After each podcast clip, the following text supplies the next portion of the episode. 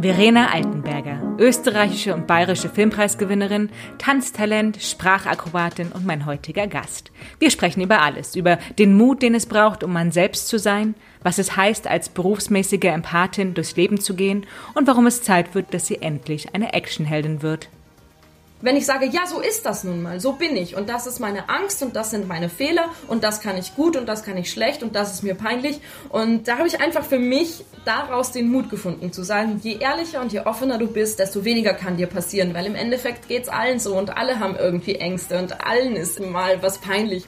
Mein Name ist Viktoria Fode und ihr hört, es ist eine Freude.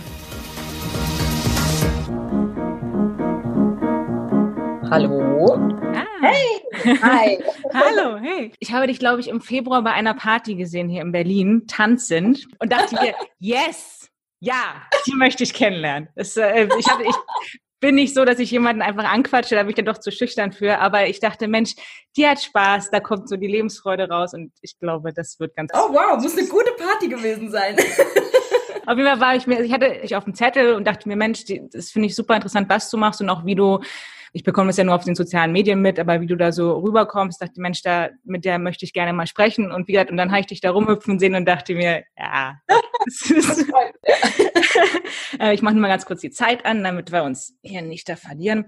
Aber als ich dann so überlegt habe, wie man denn das Gespräch mit dir beginnen kann oder ein Interview, da gibt es ja so viele verschiedene Punkte. Du setzt dich natürlich für ganz viele Sachen ein, für Solidarität, Gleichberechtigung, Feminismus, den Gemeinschaftsgedanken der EU. Du hast, warst jetzt dreimal für die Rumi nominiert, in Österreich österreichischen Filmpreis gewonnen, bayerischen Filmpreis. Also wirklich ganz, ganz viele Sachen. Aber ich möchte als erstes erstmal wissen, wie wir es denn schaffen, dass jetzt mal jemand die Rolle der Action-Superheldin auf den Leib hat, damit du die ganzen bösen Buben vermöbeln kannst. Wie kriegen wir das hin? Also, ich habe da verschiedene Ansätze. Also erstens mal ähm, interessieren mich sowieso weibliche Actionheldinnen viel mehr als männliche Actionhelden. Und zwar finde ich, und das gibt's noch viel zu wenig, muss man da mal erstens weg vom sexy Lara Croft Image ähm, mhm. und gleichzeitig aber auch weg vom dann ist sie einfach wie ein, wie ein Mann. Dann ist sie so total männlich, muskelbepackt und dann hätte es auch ein Mann spielen können oder eine Frau so ungefähr. Also so, entweder, entweder gibt's die super sexy Female-Heldin oder es gibt ja. die total maskuline. Und ich finde, es gibt einfach wirklich a lack of, ähm, also nicht genug weibliche Actionheldinnen, die eine Frau sind, die auch fraulich und weiblich sind und trotzdem einfach mit aller Härte und vielleicht auch, oh Gott, ich habe ein, ich hab ein Beispiel, zum Beispiel in Killing Eve. Ähm, ich meine, gut, sie ist Soziopathin, ja. aber trotzdem die, ähm, die Auftragskillerin in Killing Eve ist natürlich, also das ist so toll, weil, weil merkt man auch, finde ich, mit, mit jeder Sekunde, die man die Serie sieht, dass es aus einer, aus einer weiblichen Feder kommt. Also, Total, ja. ich, und da, das fehlt mir irgendwie noch so, weil ich, ich liebe Actionfilme und ähm, Warum, warum gibt es da so wenige aus der weiblichen Perspektive mit der weiblichen Heldin im Fokus? Ähm, ja. Und abgesehen davon wäre ich total prädestiniert dafür. naja, aber das stimmt. Ich meine, es ist schön, dass du Villanelle von, aus Killing Eve schon ansprichst, weil die spricht ja auch verschiedene Sprachen, kann diese ganzen Kampfkünste. Da gibt es ja doch schon einige Parallelen. Ne? Also wir sind, glaube ich, jetzt bei fünf Sprachen, die du, die du auf jeden Fall sprichst und dann da noch, die gerade noch im Lernprozess sind. Genau. mit dem, mit dem Turnen und so einfach. Ich hätte so richtig Spaß, auch das mal alles auszupacken an, also so richtig beim Dreh dann auch mit Flickflack rein und Abseilen von der Decke und keine Ahnung. Es würde so Spaß machen einfach. Ich hätte so Lust yeah. drauf. Ja, ich, ich würde es mir auch sofort angucken. Ich glaube, ich wäre auch nicht die Einzige. Aber ich habe dann, ich glaube, Leute, die sich nicht so viel mit Schauspielern oder Schauspielerinnen beschäftigen, die wissen das vielleicht nicht, aber es gibt ja so Plattformen, wo ihr Schauspieler ähm, eure Reels hochladen könnt und dann stehen dann immer so, was ihr alles könnt. Genau. So. Und bei den meisten sind das so zwei bis fünf, zehn Zeilen und bei dir ist es so scroll, scroll, scroll, scroll. Das sind mindestens, glaube ich, 20 Tanzarten ungefähr. Ja, ich habe auch, ich habe kurz Tanz studiert, bevor ich Schauspiel studiert habe. Deshalb, da, wenn man sich so und auch als Kind sehr früh angefangen zu tanzen, da hatte ich einfach viel Zeit. Dann kommt natürlich einfach, weil man, wenn man sich lange mit etwas beschäftigt, kommt natürlich einfach viel zusammen. Aber das ist sowieso immer ganz lustig. Gut, dass du die Filmdatenbanken ansprichst, weil das ist dann oft in Interviews wird es dann so eins zu eins übernommen. Ich sag so, naja, die Krux bei so Filmdatenbanken ist ja, wenn du etwas nicht angeklickt hast, was du gut kannst oder, oder zumindest basic kannst, so dass du es wirklich auch verwenden könntest vor der Kamera oder auf der Bühne. Ähm, und du klickst das aber nicht an auf dieser Filmdatenbank. Und eine Casterin sucht dann nach einer Frau, die Aikido kann. Und du hast halt Aikido nicht angeklickt, weil du hast dir gedacht, ach, ich habe schon Jiu-Jitsu angeklickt und muss ich nicht Aikido auch noch machen, dann wirst du nicht aufgezeigt. Also Deswegen rate ich auch immer allen Kolleginnen so, also ich finde, man sollte jetzt nichts erfinden, weil wenn du dann dafür gecastet oder besetzt wirst, dann solltest du es auch wirklich gut können.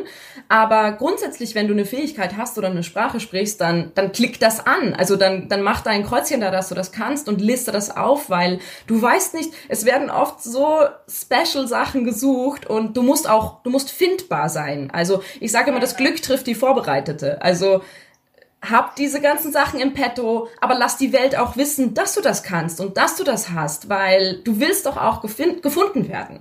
Ja, ja, auf jeden Fall, auf jeden Fall. Und ich meine, du gerade sagst, das Glück trifft die Vorbereitete, du ruhst dich ja dann auch nicht darauf aus. Was ich auch ganz spannend finde, ist, dass du ja wirklich, ich meine, klar, das gehört auch zum Job des Schauspielerseins oder Schauspielerin seins, aber du bereitest dich ja wirklich extrem gut immer auf deine Rollen vor ich weiß nicht, ob das bei jeder Rolle ist, aber bei vielen, also ob es nun jetzt bei ähm, Die Beste aller Welten war, äh, wo du die heroinabhängige Mutter gespielt hast mhm. und da genau, ich weiß nicht ganz genau, wo du die Vorbereitung ge gemacht hast, aber du bist quasi in, in ein Wohnheim gegangen mit oder von mm, Drogenabhängigen? Ja, der letzte, also der letzte Schritt in der Recherche, das war so, ich, ich muss auch dazu sagen, die, für die Beste aller Welten habe ich mich bisher am intensivsten vorbereitet, was einfach daran lag, dass es einer meiner ersten Filme war und ich da noch nicht viel anderes gedreht habe und also einfach sehr viel Freizeit hatte, die ich dann halt genutzt habe für die Recherche. Also da habe ich mich wirklich über sechs Monate vorbereitet. Das ist ein Zeitraum, der wäre jetzt gerade in der Intensität nicht mehr möglich, weil ich ja jetzt nicht sechs Monate Stehzeit habe. Gott sei Dank, ich klopfe schnell auf Holz. ähm, Deshalb war das da so lang und so intensiv. Und ich muss auch sagen, das unterscheidet dann manchmal doch noch die amerikanischen Filme, finde ich. Also, wo den Schauspielerinnen und Schauspielern einfach die Zeit und das Geld auch gegeben wird, wirklich sich vorzubereiten, denen die Hilfsmittel ja. gegeben werden, denen die Trainer, die Coaches gegeben werden. Also, ich finde das einen ganz tollen Ansatz, den Schauspielerinnen auch wirklich die Möglichkeit zu geben, sich entsprechend richtig zu verwandeln, richtig gut vorzubereiten, auch körperlich eine Transformation zu machen, wenn das gewünscht ist. Ähm, das ist bei uns einfach oft nicht so möglich, weil diese ganze Vorbereitungszeit natürlich auch unbezahlt ist und einfach auf Eigenverantwortung passiert. So entweder du machst es oder du machst es nicht. Ähm, und entweder du findest deine Zeit dafür oder nicht. Und äh, deshalb, also bei Die Beste aller Welten war das sehr, sehr viel Zeit, die ich mir nehmen konnte. Und das war für mich auch sehr wichtig, weil ich wusste, die Rolle hat eine große Fallhöhe. Also wenn du da kannst du halt einfach richtig verkacken. Erste, erste große Kinohauptrolle und dann eine Heroinabhängige, wo ganz viele erstmal dem Regisseur gesagt haben, hast du einen Vogel, die Verena Altenberger drauf zu besetzen. Also viele haben gesagt, erstens kann sie das nicht spielen, die hat bis jetzt irgendwie zweimal eine Sekretärin und einmal eine Prostituierte gespielt. Ähm, und dann haben andere auch gesagt, rein von der Optik her und so, das geht sich nicht aus. Ähm, also, das geht sich nicht aus, sagt man.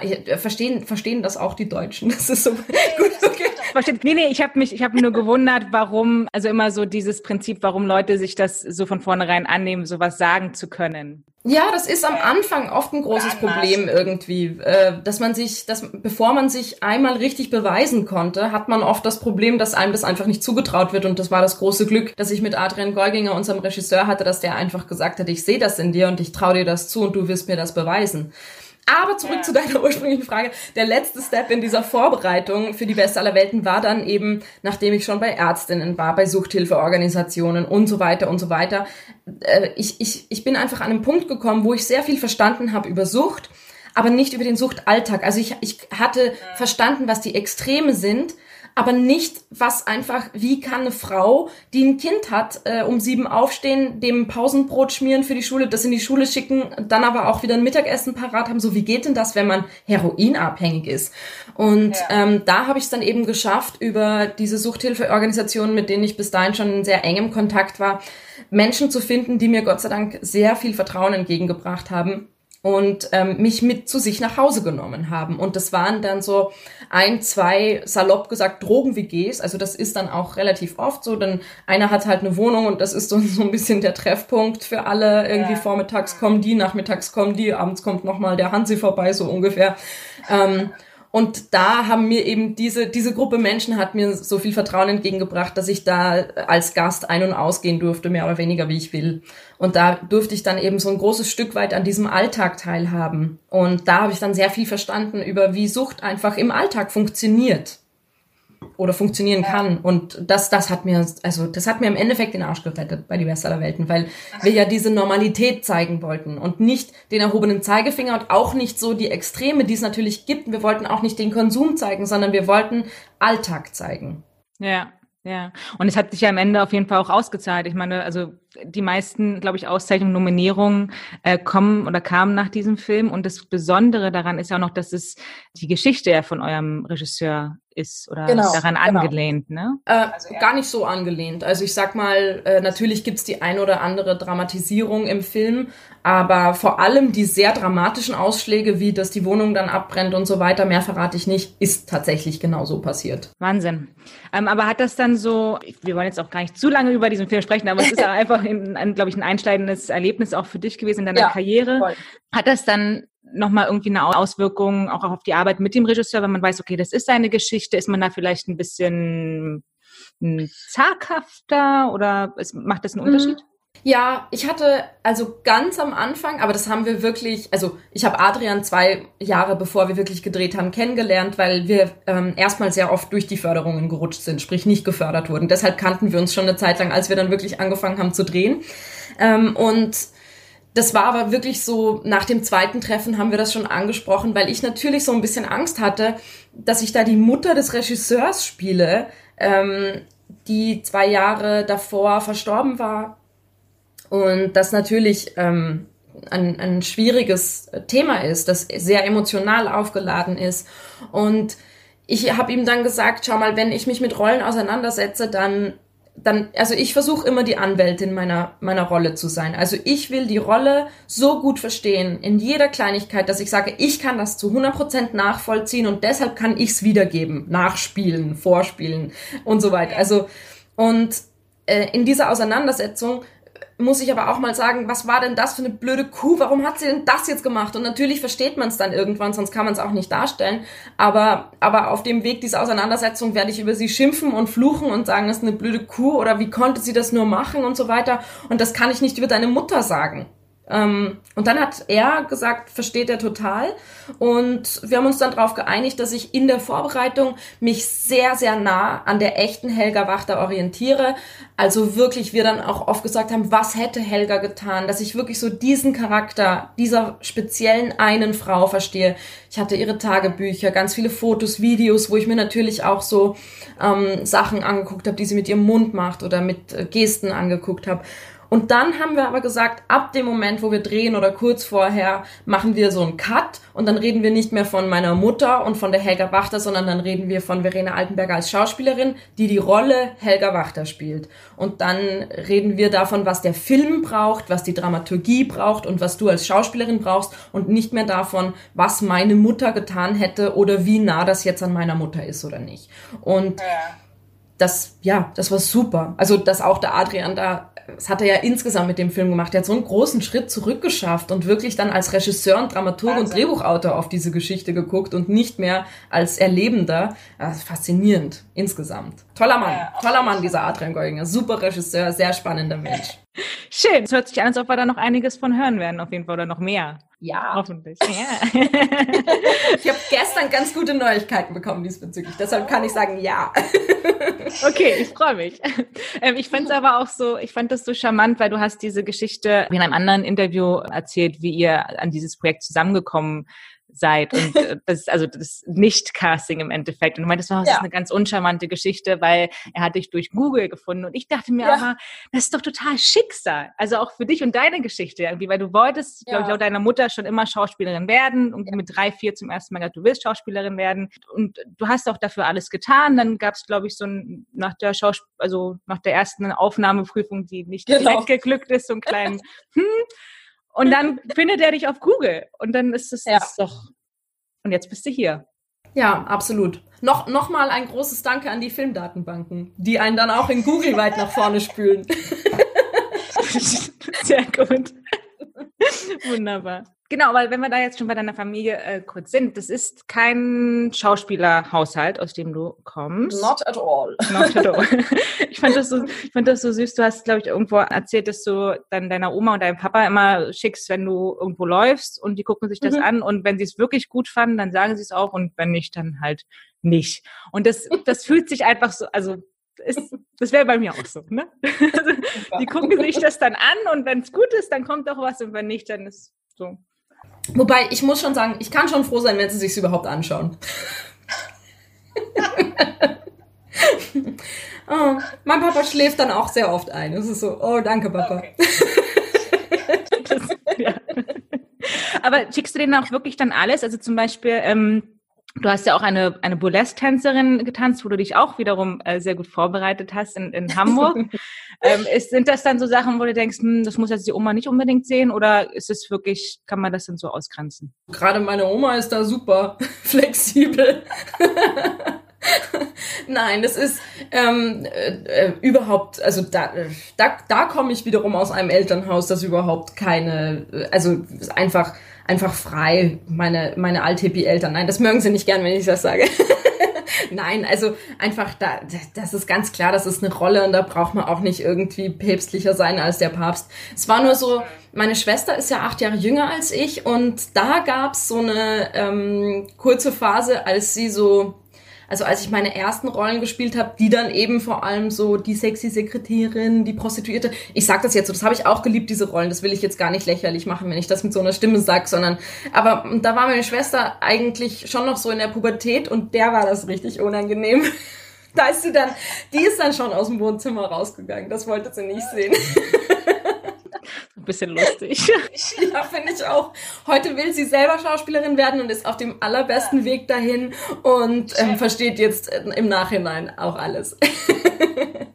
Gibt es da schon irgendwelche Tipps oder Ratschläge, die du ihr schon mitgeben würdest?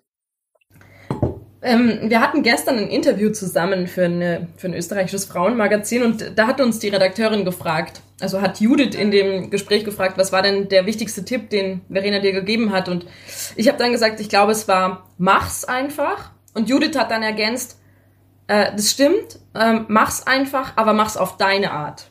Und das, glaube ich, ähm, das ist, glaube ich, gerade im, im Schauspiel oder in der Kunst so wichtig, dass man, oder ich glaube, wahrscheinlich ist das überall so, so man muss mit dem arbeiten, was man mitbringt und das macht einen einzigartig und das ist die große Qualität, die man hat, dieses man selber einfach und einfach sich trauen mit dem, was man ist und mit dem, wer man ist und wo man herkommt und was man kann und was man nicht kann und was die Ängste sind und wo der Mut ist, damit zu arbeiten, glaube ich, bringt einen am allerweitesten. Ja, toll, das ist ein schöner Ratschlag. Aber wie du sagst, ich glaube, das, das gilt wirklich fast für alle, ja. ne? Nicht nur, Voll. nicht nur in Künstlern oder bei Künstlern. Hattest du das schon immer so in dir, auch schon in der Schulzeit? Warst du schon immer so die Schauspielerin, die Künstlerin oder, oder kam das dann eher noch? Also hast du das, also gerade so die Selbstsicherheit, aber eine sehr charmante, bodenständige Selbstsicherheit, die du ja hast. Ist das was, ähm, ja, doch, wirklich. Also das ist nicht nur irgendwie so ein, äh, Klischee-Geblubber. Also ich ich, mir, find, mir fällt das ganz oft bei deinen Social Media Posts auf, wie du vor allem mit irgendwelchen Trolls, würde ich jetzt mal sagen, umgehst. Also A lässt du ja nicht mal irgendwie viel davon zu, weil du das auch direkt kommentierst eigentlich. Ja. Und nicht mal nur direkte irgendwie, weiß ich nicht, Beschimpfung oder Beleidigung, sondern auch so unterschwellige Sachen, die du aber schon ja. rauspickst sagst, mh, hm, eigentlich geht's hier nicht um meine Lippen zum Beispiel oder sonst irgendwas, sondern es geht um den Zweck dahinter. Und das finde ich ganz toll und ganz wichtig, gerade in der, in der heutigen Zeit, weil du versteckst dich auch nicht, du zeigst ja auch viel von dir und deinem ähm, deinem Alltag und für die Sachen, für die du stehst. Aber ja, du kommentierst das dann halt auch. Und das finde ich gut, weil da gehört halt auch Selbstbewusstsein ja, glaube ich, irgendwie dazu. Das war eine sehr lange, ausschweifende ja. Frage. Ich, ich, ich roll sie rückwärts auf in meinen Antworten. Also betreffend, betreffend Social Media, ähm, ich habe lange, also im Vergleich zu anderen Early Adoptern, Adoptern, wie sagt man? Early, Early Adoptern. ähm, lange gebraucht, um ein, um, um zum Beispiel auf Instagram zu gehen. Also da habe ich vor vier Jahren erst, nee, vor drei Jahren erst damit angefangen. Und Twitter habe ich überhaupt erst vor einem Jahr angefangen, also eh schon relativ spät immer, weil das, weil ich mir immer dachte, oh, das liegt mir nicht so und eigentlich fühle ich mich gar nicht so wohl damit. Und dann habe ich halt angefangen, weil damals lief auf RTL die erste Staffel, Magda macht das schon und da meinte der Sender, das würde uns schon allen viel bringen, wenn du auch äh, die Fans der Serie äh, ein bisschen auffangen könntest auf Social Media. Also die googeln dich dann und das, also das hat dann einfach einen Mehrwert, wenn du da auch äh, ein bisschen äh, privater, sage ich jetzt unter Anführungszeichen, gefunden werden kannst.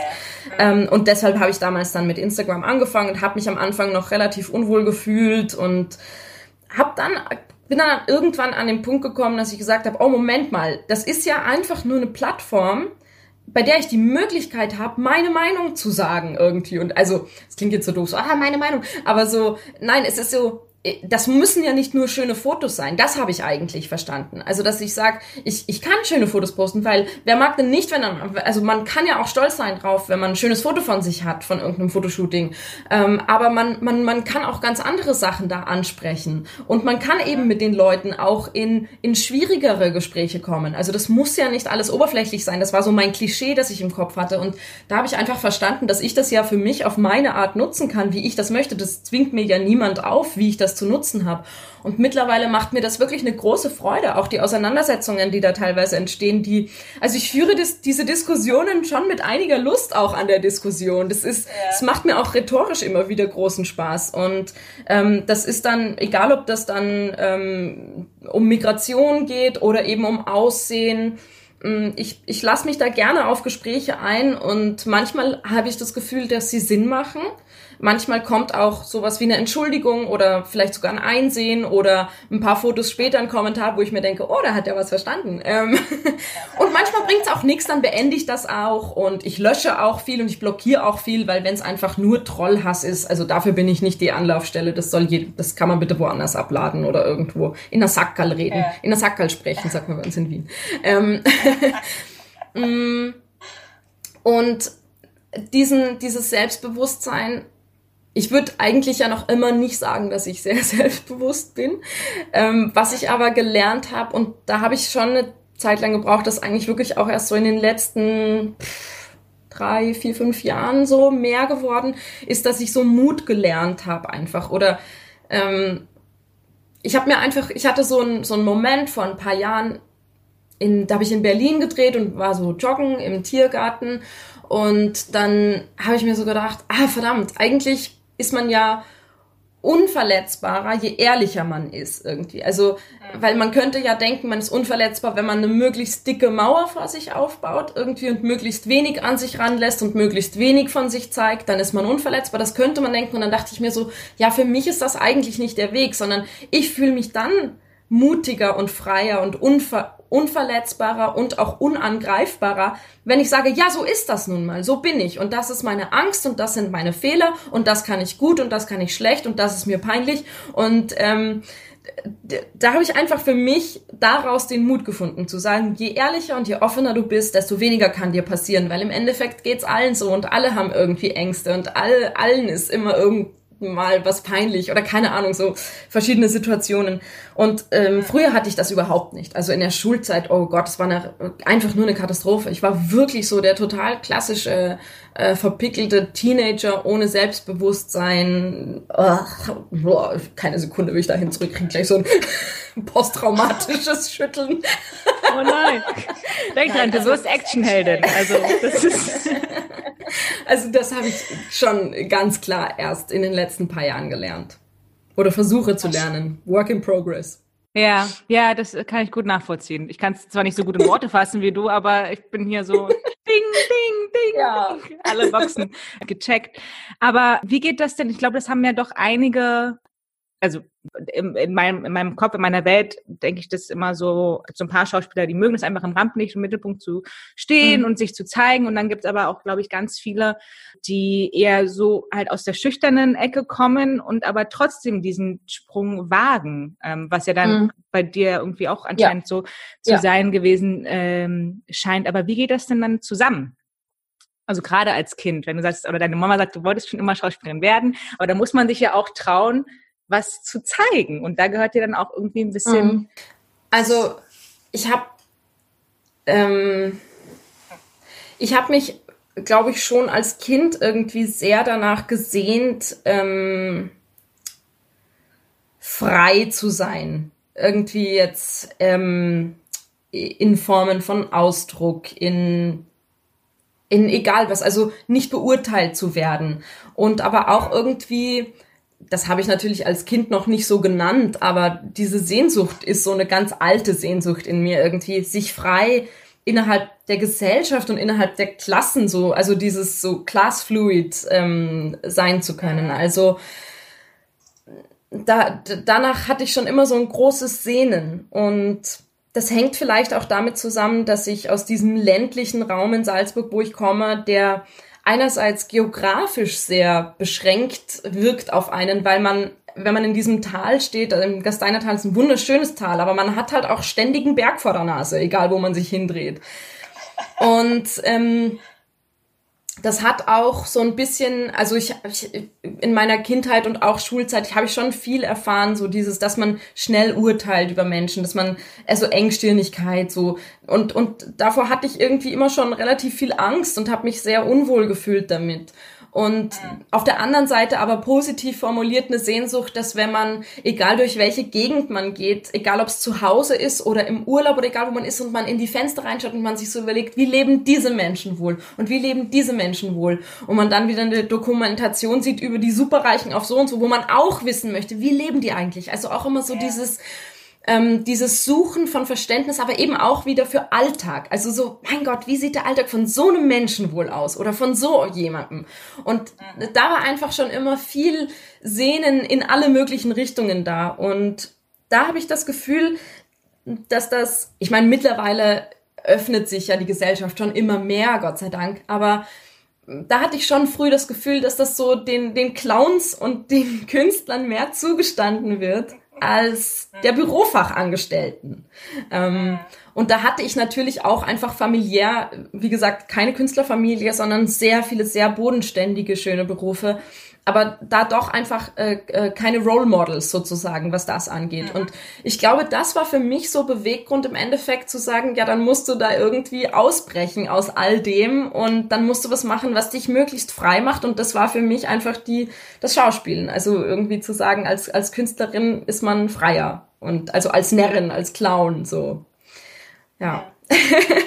und Schön. das ist auch das Tolle an diesem Beruf eben ich glaube, das ist auch so die große Lust, die ich an dieser intensiven Vorbereitung habe, ist, dass gerade die Recherchen mich ja dann immer wieder wirklich in die unterschiedlichsten Welten führen. Und das ist so das Verrückte und das, was ich auch so genieße, ist, dann kann ich da einerseits in der Drogen-WG ein- und ausgehen und andererseits kann ich auf dem roten Teppich stehen und dann darf ich dahin reisen und dort zu einem Festival gehen und dann darf ich ähm, ins Bordell gehen und mir da anschauen, wie der Hase läuft. Also es ist so spannend und ich liebe das so sehr und ich bin so dankbar dafür, dass ich mich durch so viele Welten so frei bewegen darf und man mir das so gönnt. Schön. Das ist das einzig Schade jetzt an einem, an einem Podcast oder an einem äh, Audio-Interview, weil die Leute dich sehen, wie sehr du strahlst und äh, wenn du darüber sprichst und, und, und grinst und lachst und dich wirklich, wirklich darüber freust, diesen Beruf ausüben zu können. Das ist ja. schön.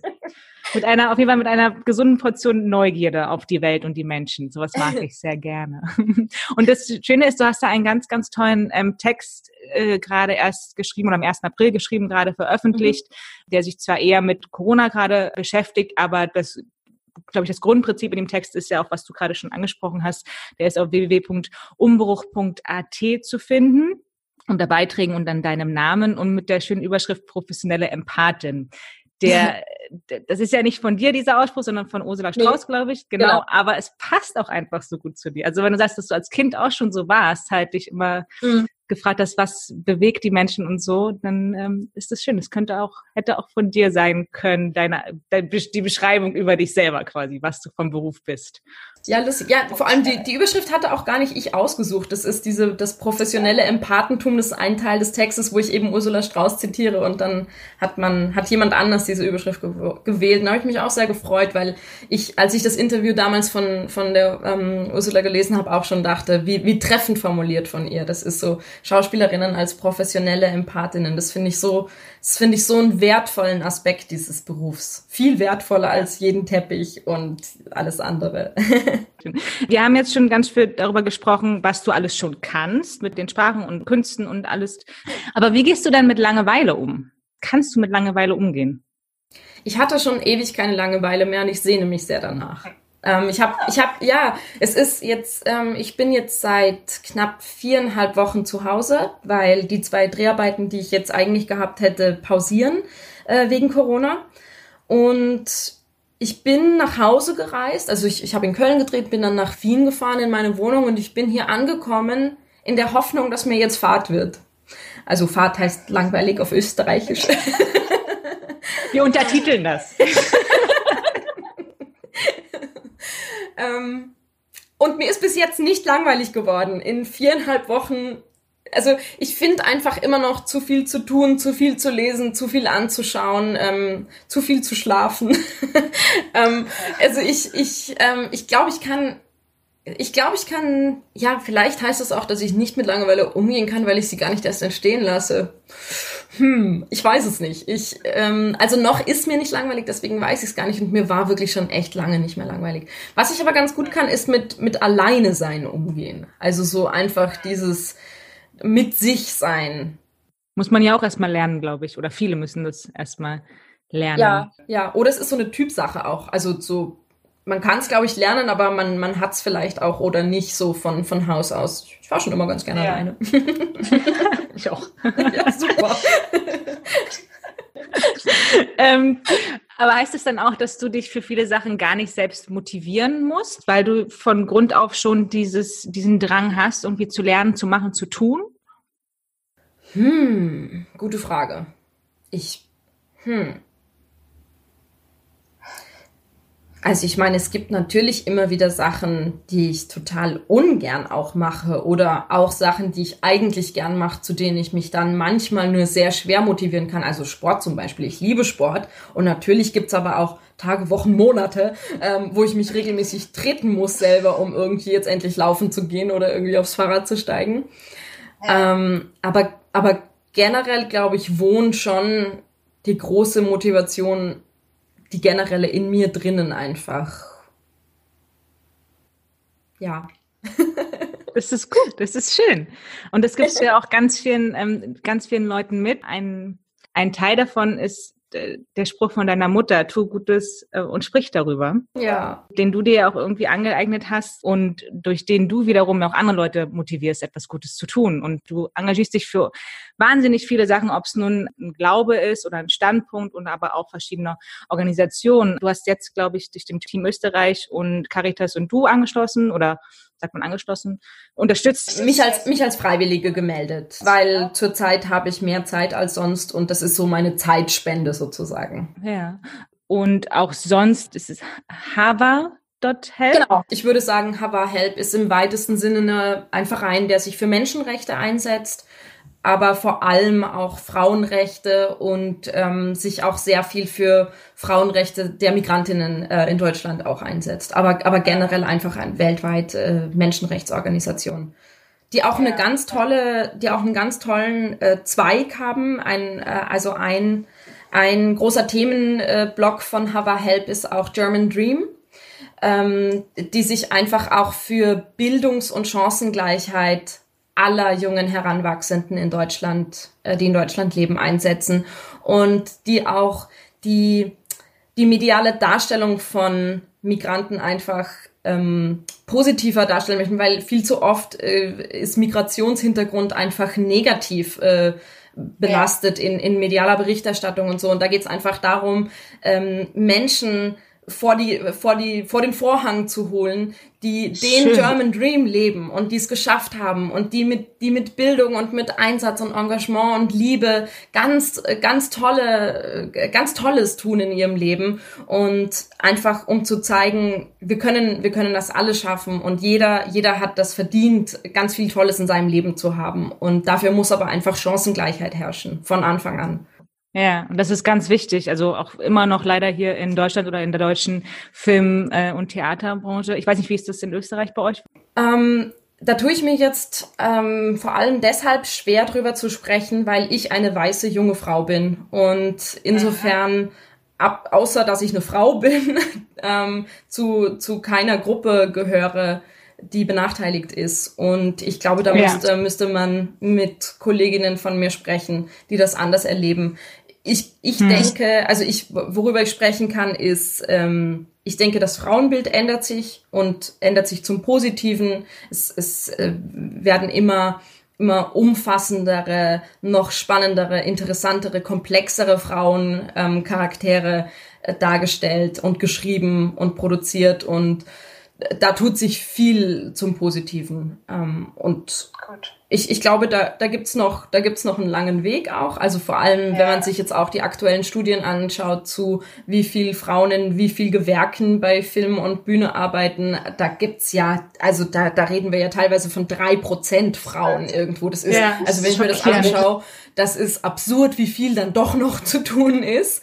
Ähm, aber nichtsdestotrotz habe ich das Gefühl, dass, dass wir in Baby Steps ähm, in die richtige Richtung gehen. Ja, und zur richtigen Richtung gehört äh, auch, dass der Mund aufgemacht wird und darüber gesprochen wird. Das glaube ich auch, auf jeden Fall. Ja.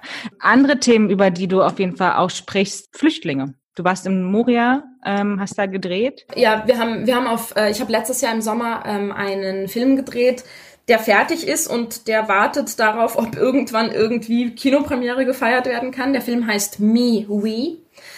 Und ähm, den haben wir zu Teilen auf Lesbos gedreht und auf Lesbos ist eines der größten griechischen, europäischen ähm, Lager für Geflüchtete, Moria. Äh, aktuell sind, glaube ich, 20.000 Menschen dort. Äh, gebaut ist es für 3.000. Wir haben nicht in Moria gedreht, aber ich war im Zuge der Vorbereitung dort. Und ja, also dass so etwas existiert, ist einfach wirklich unmöglich. Da unterstützt du Lesbos Solidarity und Home for All. Das sind noch zwei Organisationen. Genau. Wer da Interesse dran hat, und ich hoffe, das sind alle, die das hören, ähm, an deiner, auf deinem Instagram-Kanal hast du unter einer Story Donate Genau. veröffentlicht. Da sind auch die Links zu den beiden Organisationen, die, ähm, vielleicht kannst du ganz kurz nur erzählen, was die Absolut. beiden Also eine ist eben Home for All und das zweite ist Lesbos Solidar Solidarity. Also äh, Lesbos nicht mit B, sondern mit V, die englische Schreibweise. Ähm, und ich würde jetzt aktuell noch die Seebrücke dazu ergänzen. Ähm, das sind drei Organisationen. Also Seebrücke äh, schafft sichere Häfen, sagt eh schon alles. Und ähm, hat aktuell auch mit der Kampagne Hashtag ähm, Leave No One Behind, also gerade einfach in der aktuellen Situation mit Corona ist es noch unvorstellbarer, warum diese Lager nicht schon längst evakuiert wurden weil Abstand und Hygieneregeln einfach nur völlig sinnlos und daneben sind für diese, also völlig unumsetzbar. Also wie gesagt, das sind Menschen auf engstem Raum, das sind Menschen in zu zwölf in kleinen selbstgebauten Zelten, da gibt's keinen Schutz vor Wind und Wetter, da gibt's irgendwie ein Dixie-Klo A100 Mann, da gibt's äh, der, also der Ärztinnen-Schlüssel ist, weiß ich nicht in Zahlen genau, aber äh, ärztliche Betreuung natürlich absolute Mangelware.